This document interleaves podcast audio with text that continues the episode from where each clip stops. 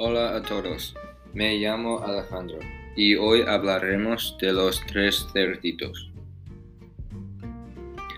El nombre del libro es Los tres cerditos. Es una fábula o historia corta.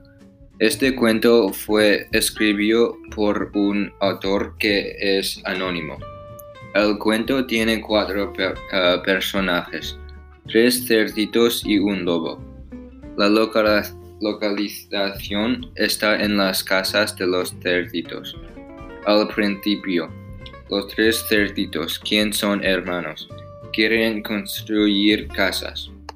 El cerdito más pequeño construyó su casa con la paja, porque es blanda y fácil a sujetar.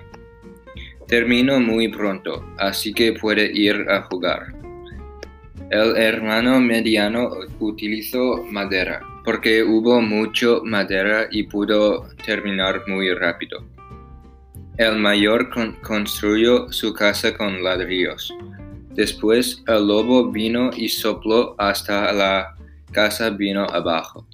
El cerdito corrió a la casa de su hermano. El lobo sopló una otra vez y la madera vino abajo también. Ellos corrieron a la casa de los ladrillos.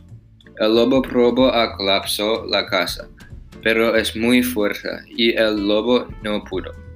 Sin embargo, el lobo decidió que quiere entrar por, por la chimenea, pero se cayó al caldero que tiene sopa dentro. Corrió al lago y los cerditos no vieron el lobo nunca después. Adiós todos y gracias por escuchar este podcast.